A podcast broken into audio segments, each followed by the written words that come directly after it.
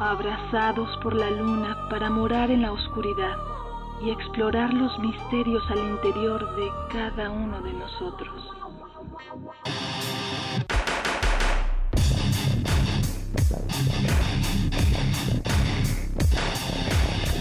Carpe Noctem.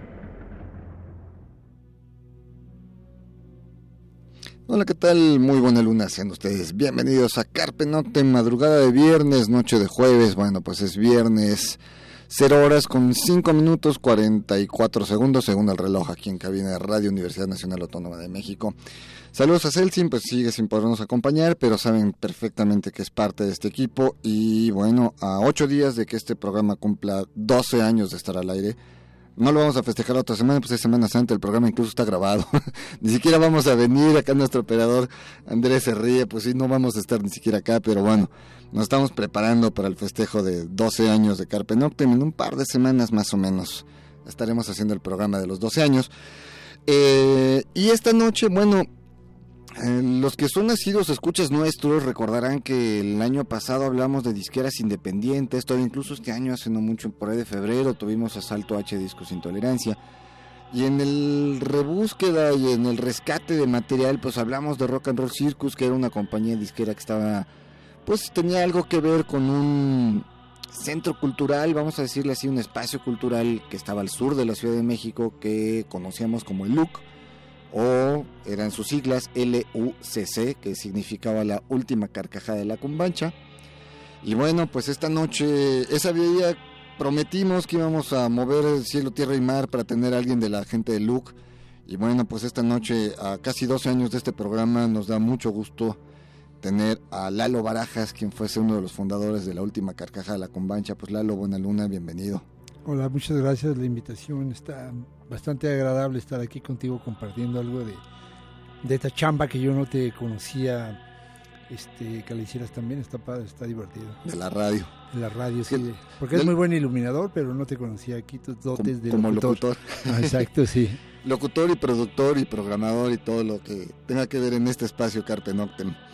Eh, bueno, pues escogimos rolas de bandas que estuvieron, que tuvieron que ver en el escenario de Lux de una u otra forma. Eh, vamos a arrancar con Santa Sabina, aparte, pues apenas se cumplieron unos cuantos años del fallecimiento de Rita Guerrero, entonces vamos a sonar una de esas rolas que no son tan radiables, que la radio normalmente no suena, vamos a decir que son de esos lados B.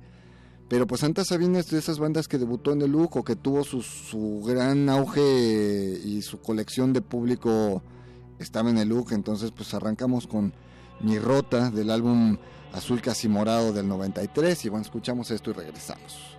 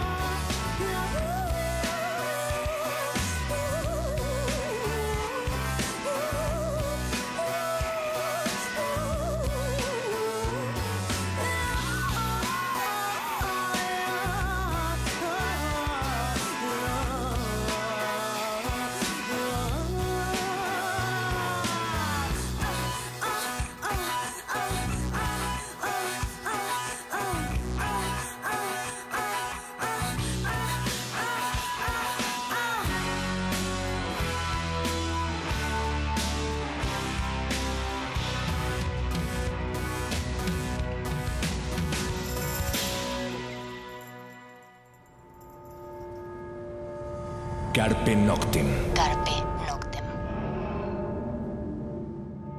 Bien, pues eso fue Santa Sabina, la canción Mi Rota del álbum Azul Casi Morado 1993. Y pues arrancamos el programa, Lalo, pues a ver, cuéntanos cómo nace este proyecto de, pues bueno, ¿en qué año fue esto? Estamos hablando de ay, finales de los 80, principios de los 90. Sí, el, el look se abrió el 3 de septiembre de 1987. No, el 2 de septiembre de 1987. El local yo lo tenía, lo tuve desde un año antes, pero era imposible abrirlo por cuestión de permisos. Sea, no, no me dejaba la delegación. Y lo, y lo logré hasta el, hasta el 2 de septiembre del 87. En realidad el look duró poco tiempo abierto, duró cinco años solamente. Cerramos el 31 de diciembre del 92 fue fueron cinco años pero súper intensos fue una una locura eso sí sí digo probablemente gente la que nos está escuchando recordará perfectamente el lugar y pero mucha gente la que nos está oyendo acababa de nacer o todavía sí, ni nacía cuando lo abrí pero cuando lo abriste y yo confieso y te lo dije hace rato pero lo confieso al micrófono yo era sido visitante Luke este creo que mi peor borrachera de esa época, de mi edad, me la puse ahí en el primer aniversario de Café Tacuba, se imagínate. Pero bueno, eh, el look era un, un, espacio cultural porque tenía teatro, había danza, había música, de repente había exposiciones y algo que era interesante, el escenario era modular y se, se podía mover y reacomodar de acuerdo, de acuerdo a lo que la agrupación o artista requiriera. Sí, es correcto. Mira, en realidad creo que eh, una de las ventajas de, o de las virtudes que tuvo look fue que yo no era rockero, o sea, yo no era como un rockero clavado, o sea, eso, eso me dio la oportunidad también de, este, por ejemplo, a mí me encanta la danza contemporánea desde siempre, ¿no? Entonces la parte de performance in, iniciaron ahí con, con grandes coreógrafos como Raúl Parrao, este, Cecilia Appleton, ¿no? mucha gente que después fue muy importante en el mundo de la danza contemporánea en México. ¿no? Digo, Raúl Parrao fue, era de, una, de un grupo que se llamaba UX Danza, pero fue director de la, del CEPRODAC, del Centro de Producción eh, de Danza Contemporánea. En realidad fue como un semillero muy interesante. Entonces, el hecho de, de no ver el look como un espacio de rock específicamente o únicamente, pues le dio una riqueza diferente, un contraste distinto, porque aparte iba mucha gente de danza, muchos músicos, iban teatreros, ¿no? Tuvimos temporadas ahí de Jesús a Rodríguez, yo me acuerdo que cuando ahí el fraude de Cárdenas, cosas así, que, que también estaba muy, un poco más politizado la juventud, fue como sí. coyuntural, fue la, fue la salida del, del PRI del poder, ¿no?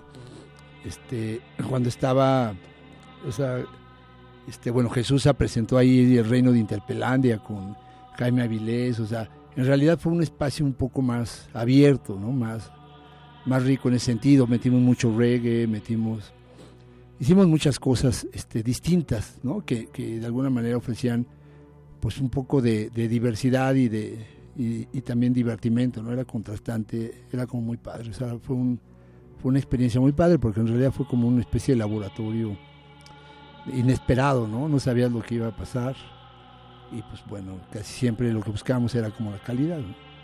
Sí, eso es algo que, que caracterizaba a Luke, que muchas ocasiones a lo mejor no sabías lo que iba a ver, llegabas y pues, pagabas tus 30 pesos, tus 20 pesos, lo que se cobraba en la época, y pues, sorpresa, lo que saliera la mayoría te gustaba independientemente de los gustos y obviamente pues platicaremos ahorita cositas como decías, de repente tocaban las insólitas o tocaba Santa Sabina o Caifanes, bueno, así ve un público más darky ahí de, de, de, la época, pero pues al final cuando sonaba Mano Negra y sonaba Sangre Azteca y bueno, los DJs ponían la música, pues era la fiesta, ¿no? Claro. O hay algo que también era interesante, estos experimentos musicales que hacían ustedes donde de repente una banda de un sonido más latino, tocaba con una banda con un sonido más oscuro o más europeo, claro. o, o, vamos, digamos, mezclando los colores, los cálidos y los fríos, ¿no? Exacto, y la sí. gente se mezclaba, o eh, de repente tocaba una banda y cuando tú estabas esperando que saliera la segunda, pues había un performance. que ni siquiera sí. estaba anunciado en el cartel. Sí, exacto. Y la gente lo veía, ¿no? Y lo respetaba, que era algo bastante interesante.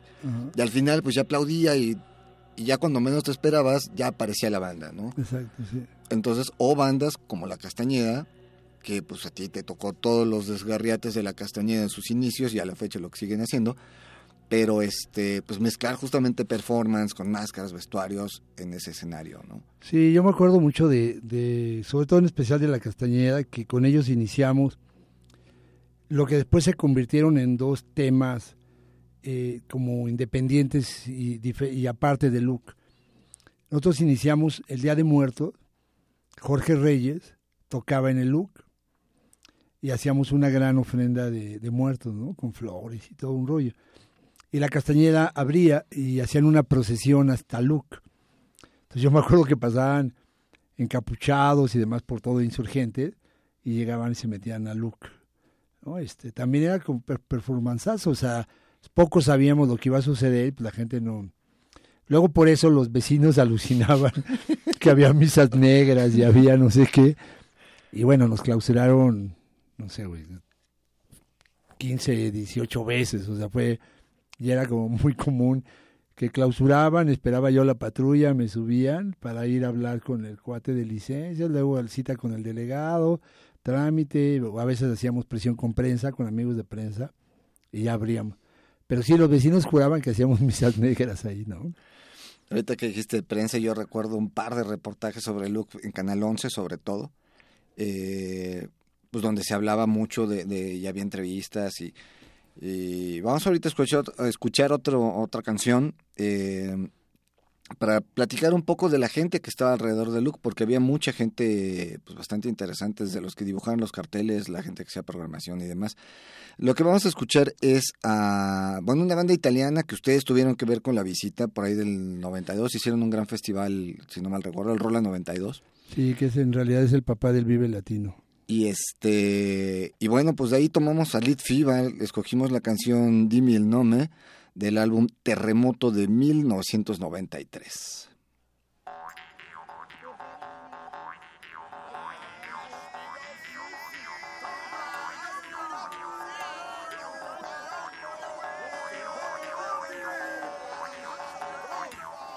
¡Terremoto!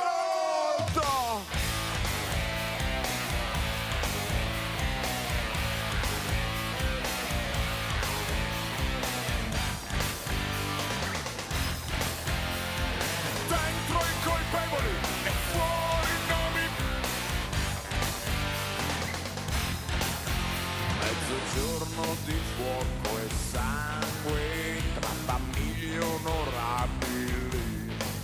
Sul mercato canta il violino, la ballata dell'immunità.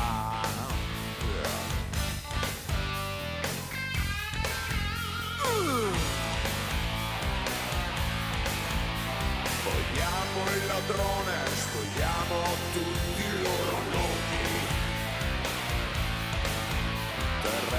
Terremoto ed eclissi al sole, le persiane ti ascoltano. Abbandono da triste storia, ho paura ma il foglio da mangiare, fiori e piombo. Sangue, sangue, erano secoli, secoli, secoli, secoli forse un attimo, un attimo, un attimo,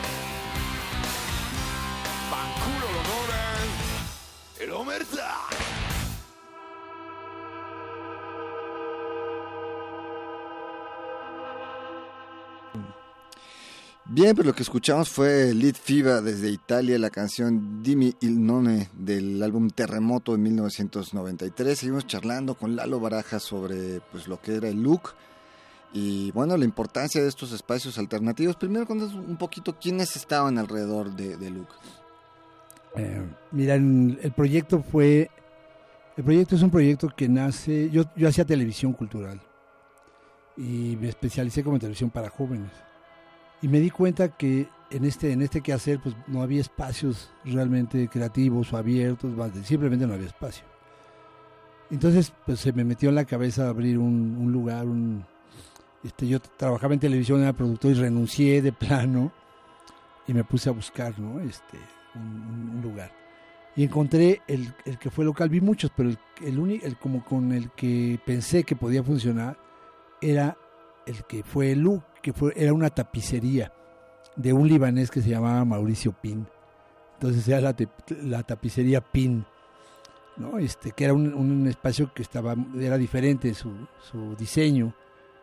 Y finalmente pues ya hicimos la renta además, empezamos las modificaciones con la poca lana que tenía y pues no me daban el permiso, no me lo dieron y no me lo daban, porque no había antecedentes de que hubiera habido algo ahí.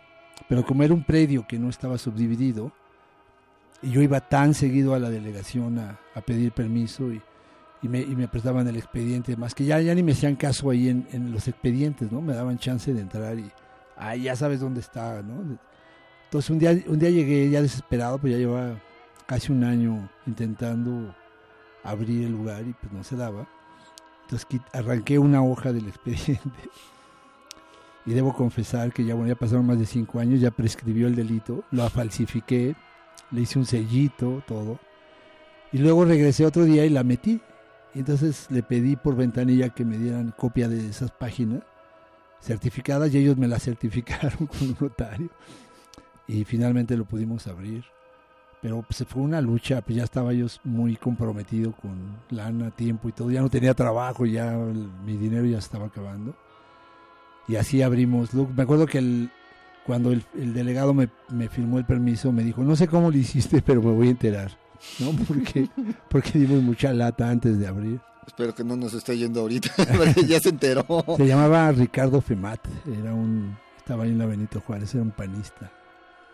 Pues así abrimos el look y, y en el proceso de que la lana se acababa y no, pues hubo, hubo varios eh, socios que, que apoyaron. Pepe, José Manuel Aguilera de, de Sangre Azteca, Hoy de la barranca. hoy La Barranca, pues fue uno de los, de los que apoyaron.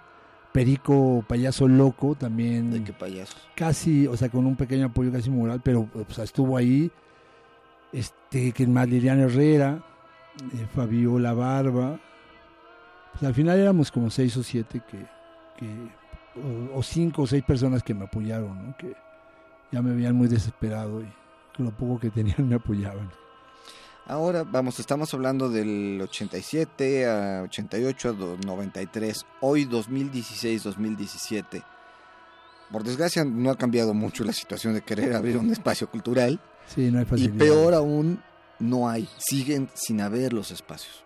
Y, y tú lo sabes bien porque pues ahora tú te has dedicado a la promoción cultural. Bueno, ya lo traías desde entonces, pero ahora Eh, ¿O será que nos hemos reencontrado recién y hemos platicado y he visto todo lo que estás haciendo? Entonces, eh, pues creo que hay una diferencia mínima, desgraciadamente, de esa época a la actual, ¿no?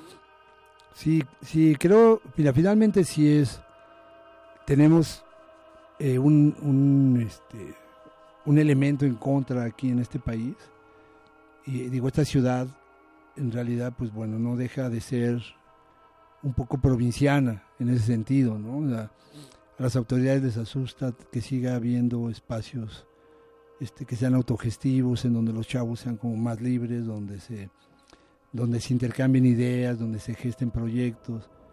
O sea, ellos prefieren estar más tranquilos con lo que conocen, que son espacios eh, comerciales donde a las chavitas dan este, barra libre, ¿no? Emborrachan a los chavos, gastan dinero, ganan dinero, y, y eso lo tienen como más dominado, más controlado porque lo entienden. Pero el- los sectores de jóvenes que, que tienen pues, un poco más de, de reflexión, de pensamiento, de preparación, de inquietudes, pues asustan a las autoridades. No deja de ser, de verdad, México una especie de provinciota, ¿no? No hay este, como que no hay mucho para dónde hacerse. O sea, tenemos como cierta simulación a, a una ciudad cosmopolita, ¿no? Con su utilización de las ciclovías y con todo esto que presumen nuestros alcaldes premiados y demás, pero sigue siendo una, una ciudad dominada por la represión, por el autoritarismo, por las limitaciones, si no das moche no te dejan abrir, si no te pones a mano te clausuran, ¿no? sigue siendo una provincia acotada por, por la corrupción y, y, y, bueno, todo el país, ¿no?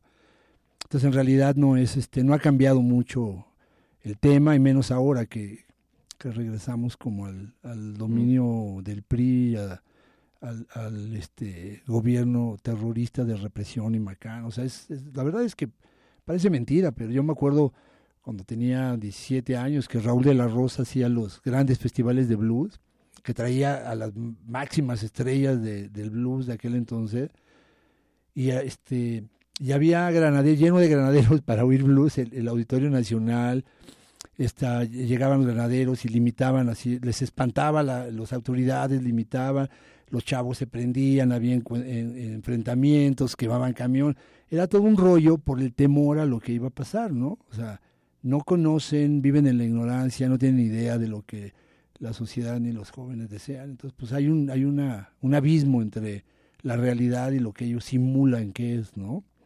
Algo así parecido pasó con el, con el Rola, ¿no? Con el que tú, te tocó. Ujú, el Rola tú lo 92, que es del que, del que hablábamos un poquito de, bueno, de, sonamos a Lead Fiba, que fue esta, una de las bandas que estuvo. El Rola 92, si no mal recuerdo, estuvieron los fabulosos Cadillacs de Argentina. Sí. Estaba Lead Fiba de Italia, Ajá. Tijuana No, que representaba México, Ajá. Horny Toads, que venía de de Chicago. Los Ángeles, de eran Los Ángeles. chicanos, sí.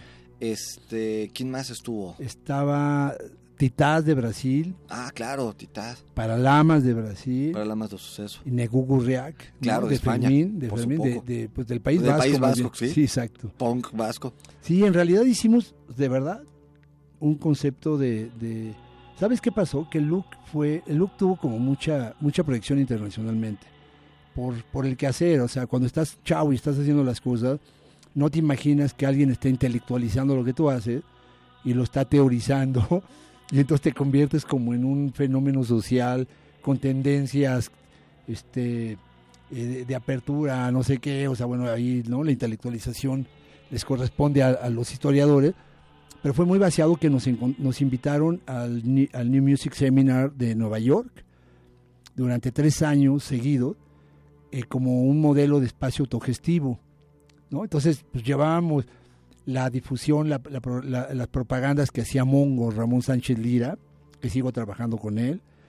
Este, pues el nombre que le puso Otto Minera, que hace media hora hablé con él, porque Otto es teatrero, gran amigo, fue director de teatro del Limba Nacional, pero es un gran amigo, hablé con él hace una hora, ¿no? Entonces todos estos elementos que se conjuntaron, este, pues bueno, eran un fenómeno extraño para Estados Unidos, nos invitaron allá a la, industria de las disqueras, y entonces ahí empezamos, en, los, en esos años que asistimos, a desarrollar el proyecto o el concepto que veíamos que el rock anglosajón iba dejando de tener tanta presencia y fuerza, y generaciones que habían nacido con el rock anglosajón, pero que vivían, este, que tenían una cultura diferente, empezaron a asumir el rock como algo propio pero nativo, ¿no? Entonces los colombianos tocaban rock, pero no rock como Bon Jovi, claro, no, pero un rock este eh, eh, medio pampero, con percusiones, como y entonces eso, ese fenómeno se empezó a dar y nosotros pues estábamos en aquel entonces justo como en la cresta un poco de la ola de lo que estaba pasando y lo, lo conceptualizamos y, y hicimos el primer festival de rock latino que se llamaba Rola, ¿no? Rola 92, me acuerdo bien, que fue un terrible sufrimiento para nosotros porque les dio miedo a las autoridades, cerraron las estaciones del metro, Ticketmaster decía que ya se habían agotado los boletos, me obligaban casi a que quitara grupos de la, cartelera. Mira, o sea, puedo decir lo que sea, pero la verdad es que eran absolutamente ignorantes, no entendían, no conocían al público de nosotros, no, no sabían. Yo, yo ya tenía permiso para hacerlo en la Plaza de Toros México. Y me hablaron un día y me dijeron, ya revocaron tu permiso, me dijeron los Cosío, que eran los dueños. Entonces, ¿cómo crees? Y luego a las dos horas me hablaron de, de la jefatura de gobierno, aquel, en aquel entonces era regencia, y fui, ¿no? Así todo espantado, güey, pues todo mi dinero, ya teníamos vuelos de avión de Europa, todo. Entonces me dijeron, ¿sabes qué? No lo vas a poder hacer. Y después como que fueron este eh, un poco eh, bondadosos y me dijeron, ok, sí lo vas a hacer, pero en el Palacio de los Deportes. Y yo, no, pues es que no es mi público, mi público no va para allá, no es el lugar, acaba de nacer Ocesa. Y curiosamente aquí está Alejandro Soberón, entonces me lo presentaron. Y tanto le vendí a Alejandro el concepto de rock latino, la tendencia, la vanguardia, todo lo que yo sentía que era, que pues poco, poco tiempo después lo, lo- se apropió del- del concepto, afortunadamente, digo, pues bueno, lo convencí, nada más que el botín se lo quedó él, y, saqué, y hicieron, hicieron el, el- Le diste dónde estaba enterrado el tesoro, le diste el mapa en la mano. Exactamente, sí, pero está bien, digo, de alguna manera ha sido algo bueno y ha sido una apertura y ellos se, se este, dejaron como esa mentalidad provinciana de, del- de hacer conciertos por menú, ¿no? De agarran el menú internacional y eligen el- eh, lo que quieren comer, cuánto cuesta y, y ya piden la cuenta después, ¿no? Bien, pues vamos a escuchar este otra rola. Eh, no les vamos a decir quién es. Escúchenla y cuando regresen, porque eh, pues si alguien tiene la forma de grabarlo, tiene 30 segundos. para, si no, pues después nos contactan y les mandamos algunas rolas. Eh, vamos a escuchar esto que va a sorprender a mucha gente. Yo creo que esta rola tiene muchos años que no suena en la radio mexicana y qué bueno que Carpe Noctem casi 12 años de estar al aire sonemos esto.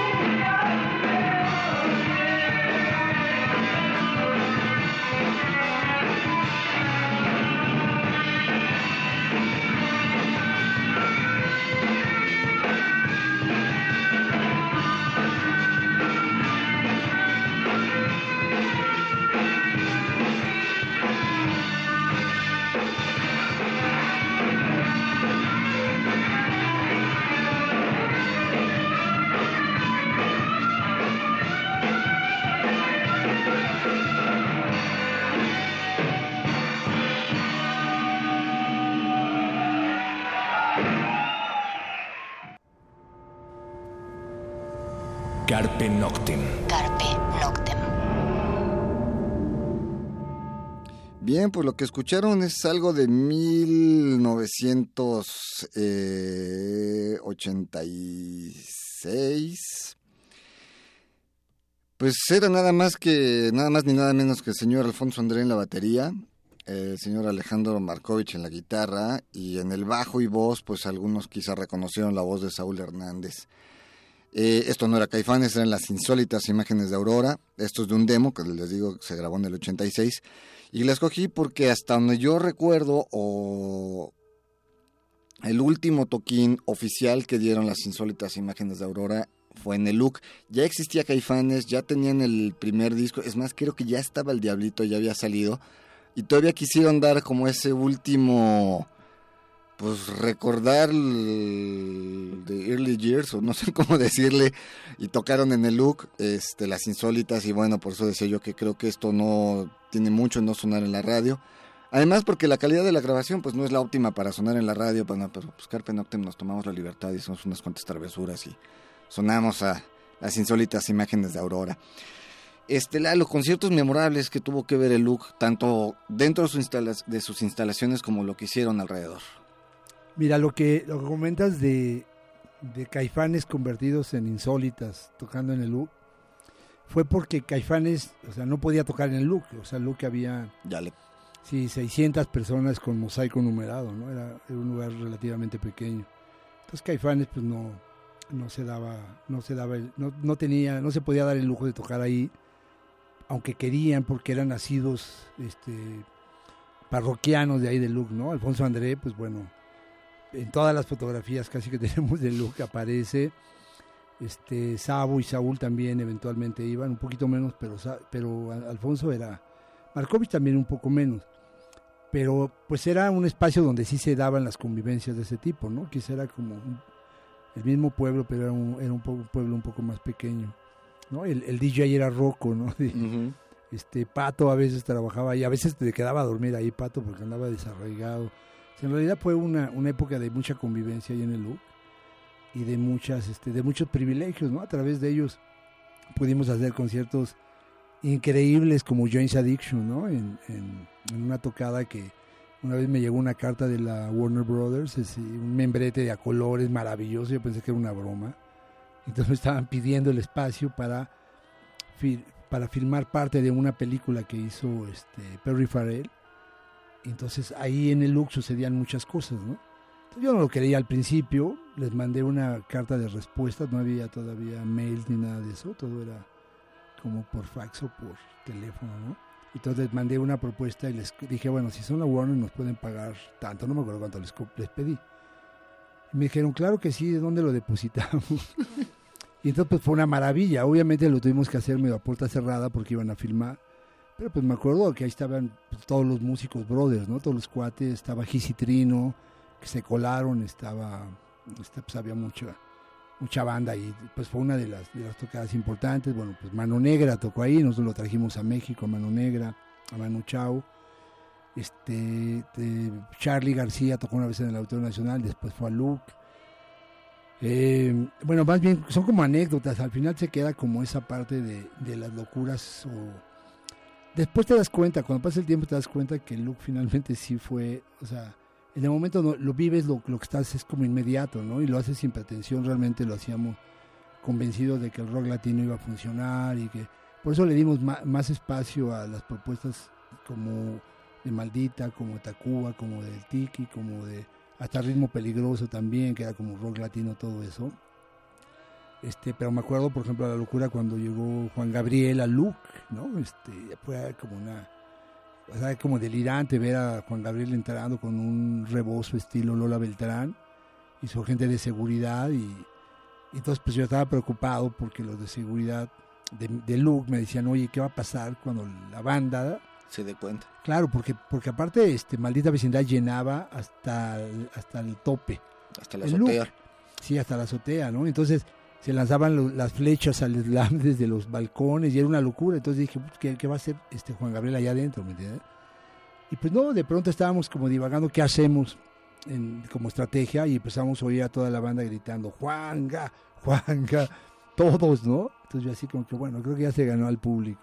Fue una noche maravillosa también, ¿no? Sí, porque aparte yo recuerdo, pues yo estaba ahí ese día, que Rocco lo presenta ya como a medio toquín para maldita, le dice, bueno, pues está con nosotros Juan Gabriel, un aplauso porque el señor nos acaba de regalar o bueno, ceder los derechos Exacto. para que grabemos un tema de él en nuestro siguiente disco y es como, bueno, ya parece querida Exacto. versión maldita vecindad, ¿no? Sí, exacto. Pues fue, pues fueron muchos, o sea, tocaron ahí los Cadillacs también, tocó, este, pues no sé, muchas bandas que, pues que Luke de alguna manera conectó a la La Ciudad de Records. México, ¿mandé? La Polla Records. La Polla Records, o sea, México con, digo, Luke conectó como a la Ciudad de México con, como con un circuito de productos que no venían y que Ocesa ni siquiera pensaba que existieran, ¿me entiendes? O sea, Ocesa estaba detrás de, de Inexes, de. Madonna, de- bueno, de Madonna era demasiado sofisticado al principio, pero pues sí, de Inexcess y de banditas así, ¿no? De eh, R.A.M. y cosas así. Pero no tenían idea del submundo que, que, que es como el legítimo, el auténtico, lo que nosotros vi- vivíamos, ¿no?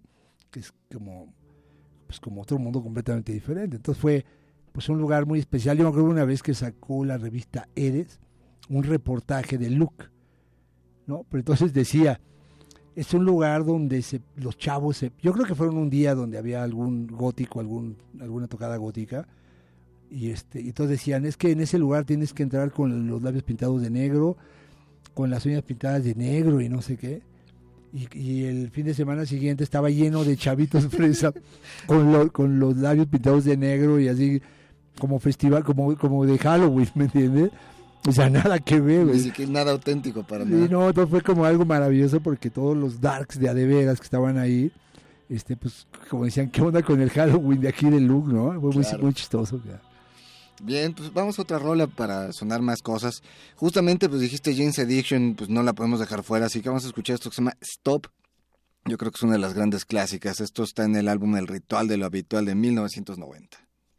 Señores y señoras, nosotros tenemos más influencia con sus hijos que tú tienes, pero los queremos. Creado y regado de Los Ángeles, Juana's Adicción.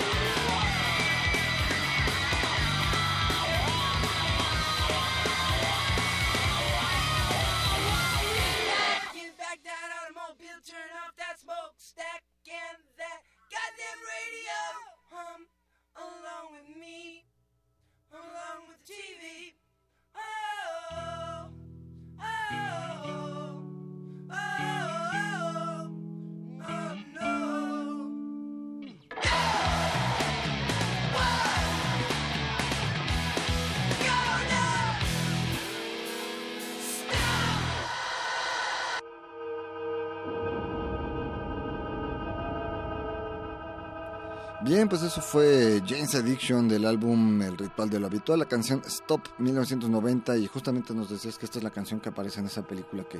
Sí, que hicieron en el look, o sea, mega rola, ¿no? Sí, ¿cómo no? Era de los momentos climáticos de look cuando de pronto dos de la mañana por ahí ponían esto, el, el rojo lo ponía o- y bueno, enloquecía Luke.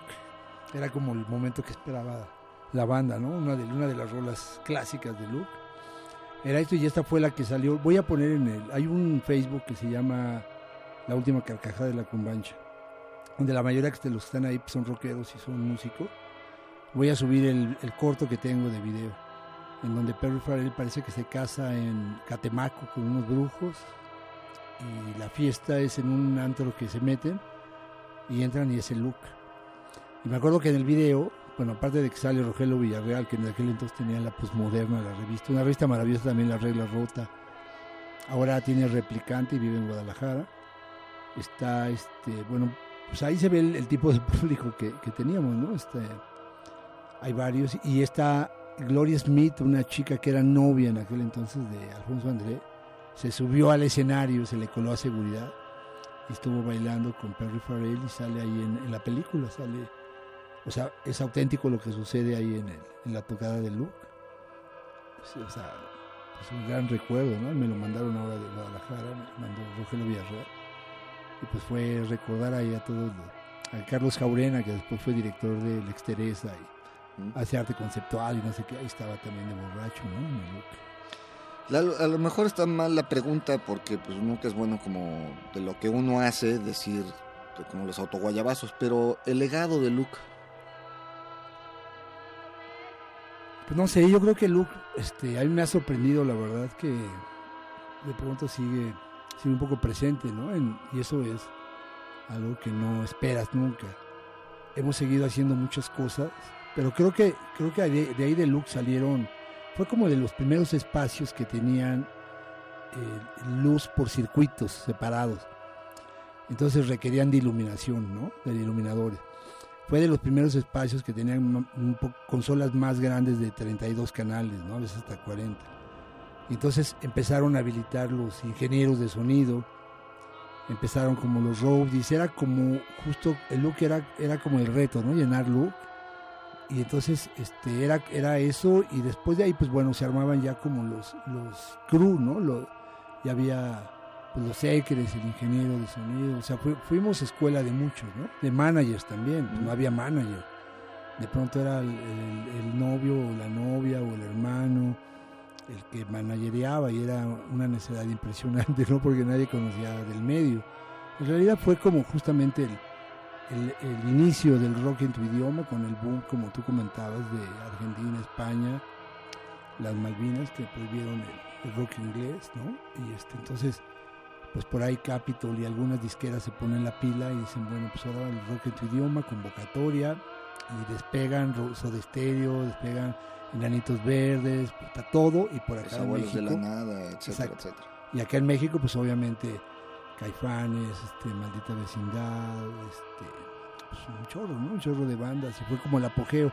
Realmente nos tocó estar como en esa ola, no sé si es como una especie de, de generación espontánea, ¿no? En donde coincides de alguna manera con, con lo que está pasando en el mundo, y pues se dan las cosas, ¿no? Y bueno, Lalo, el tiempo se nos está yendo. ¿Qué estás haciendo ahorita? ¿Qué, qué planes tienes en este momento? Pues estamos trabajando varias cosas, digo, seguimos en el tema de la, de la promoción cultural y de todo eso, que es que finalmente algo que nos gusta. Acabamos de inaugurar la Plaza de la Caricatura en, en el centro histórico de la Ciudad de México. Nos la dieron, tenemos un congreso.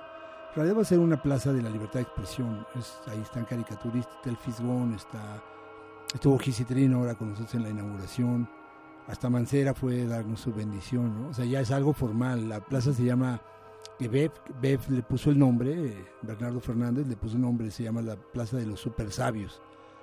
Y es como uno de los proyectos que estamos echando a andar y tenemos uno maravilloso que queremos convocar a quien tenga proyectos de talleres, de creación en danza, música, en lo que sea. Se va a llamar ARO, que significa Arte Obrera. Está en Isabela Católica 231 ese- esa, esa dirección, igual que Perpetua número 4, Ujú. al rato espero que, se, que esté como en la memoria colectiva. Es Isabela Católica 231. Es un espacio donde vamos a abrir la inter- la interdisciplina este, para chavitos, para jóvenes, pero también como proyectos ya profesionales. Va a dar talleres ahí Alfonso André, va a dar talleres Patricio Iglesias, mucha gente de caricatura, Fisgón, Bev, Clement. En realidad ahí se va a concentrar yo creo que la historia de, del grupo de Luke, ¿no? que seguimos viendo, nos seguimos trabajando juntos.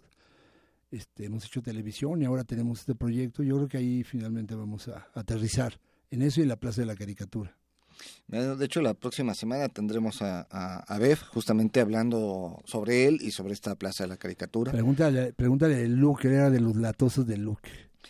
Pues este, yo creo que en el look había, había, habíamos varios Muchos latosos. muchos latosos. No, y éramos muy responsables. De pronto yo me encuentro este, gente que dice, ah, de Luke. Yo iba ahí, yo tenía 14 años, yo tenía, yo decía, ¿cómo te dejaban entrar, no? También eran otros tiempos. También, ¿no? sí. Digo, ahora tú puedes ir, como papá, puedes llevar a tu hijo al Caradura y no te lo dejan entrar porque, pues, aunque seas el papá, te dicen es que es corrupción de menores, ¿no? Entonces ya cambia todo, toda la historia. No, no puedo compartir con mi hijo un concierto porque resulta que lo estoy incitando a, a no sé. Pero bueno, pues Lalo, el tiempo se nos fue. ¿Algo que quieras agregar? Pues nada, yo creo que depende un poco también como del público el poder apoyar las iniciativas y las bandas y demás. Yo creo que salir de las casas está bien, vayan, ¿no? O sea, de verdad si convivimos fuera de la casa, convivimos más allá en lugares públicos, la, la seguridad somos nosotros mismos y apoyamos también lo que está sucediendo, ¿no? O sea, no hay que articular la sociedad, hay que ser un poco más participativos. Y bueno, pues eh, los vamos a dejar con una última rola. Pues es una de estas bandas que nació prácticamente en el look, eh, que tuvo muchos performances en el look. Creo que dejaron todavía un garrobot ahí, un robot gigantesco que yo recuerdo que se les cayó del escenario sobre Ah, el público y todo el mundo salió por patas en medio show. Aparte Yo- fue creo que fue creo que fue de la, la creo, creo que fue la última banda que tocó en el look. Sí, El día del cierre, sí. la última tocada, el, el último guitarrazo, batería y demás fue de esa banda. Bien, pues esto se llama Gitano de Mente, esto pertenece al Servicios Generales 1, lo sacamos del vinilo de Rock and Roll Circus, pues esto obviamente es de La Castañeda, se grabó en el 92. Y bueno, pues los dejamos con esto y nos escuchamos, Lalo. Muchísimas gracias por la visita. Después te tendremos cuando abras Aro y estas cosas, pues la puerta abierta. Sí, al contrario, muchas gracias y me sorprende tanto tu versatilidad y tu, tu, tu experiencia de 12 años acá en la radio es una maravilla. Y bueno, pues los dejamos con esto y pues nos escuchamos la próxima semana. Mientras tanto, cuídense donde quiera que estén.